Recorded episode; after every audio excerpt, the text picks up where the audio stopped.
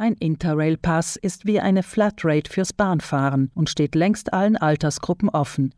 Für Reisende unter 27 und über 60 Jahren gibt es ihn ermäßigt, für Kinder unter 12 sogar kostenlos.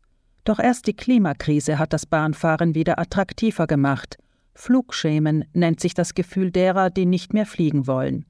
Zuletzt verdoppelte sich die Zahl der verkauften Interrail-Tickets in vier Jahren von 300.000 auf fast 600.000. Wolfgang Niederhofer, dessen Reisebüro Vai mit Sitz in Brixen auch Bahntickets ausstellt, baut regelmäßig Bahnfahrten in sein Reiseangebot ein. Er erklärt, wie Interrail heute funktioniert.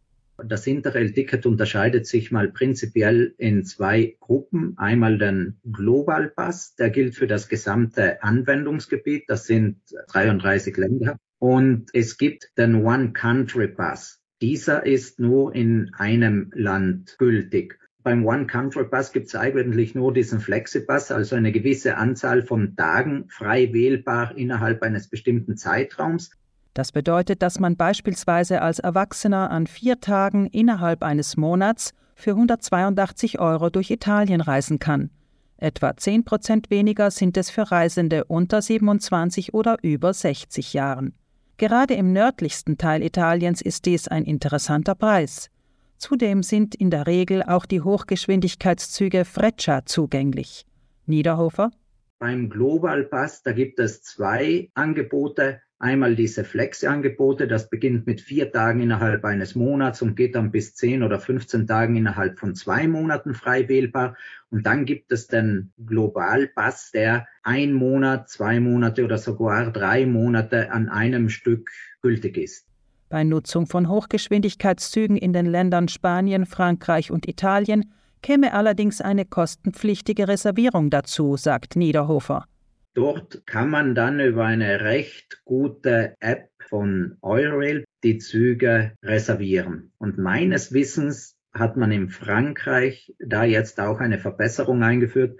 Früher waren die Interrail-Reservierungen kontingentiert. Mittlerweile sind die so lange zugänglich, solange Plätze auf dem Zug verfügbar sind. Des Weiteren ist in Nachtzügen ein Bett im Schlaf- oder Liegewagen kostenpflichtig. Der Vai-Via-Inhaber findet den Interrail-Pass schon für eine einzelne längere Bahnfahrt durch Europa bequem und preiswert, etwa vom Süden Europas nach Skandinavien. Auf jeden Fall solle jeder auch die Sparpreise in den jeweiligen Ländern prüfen, denn bei Reisen durch Osteuropa seien die häufig noch günstiger als Interrail.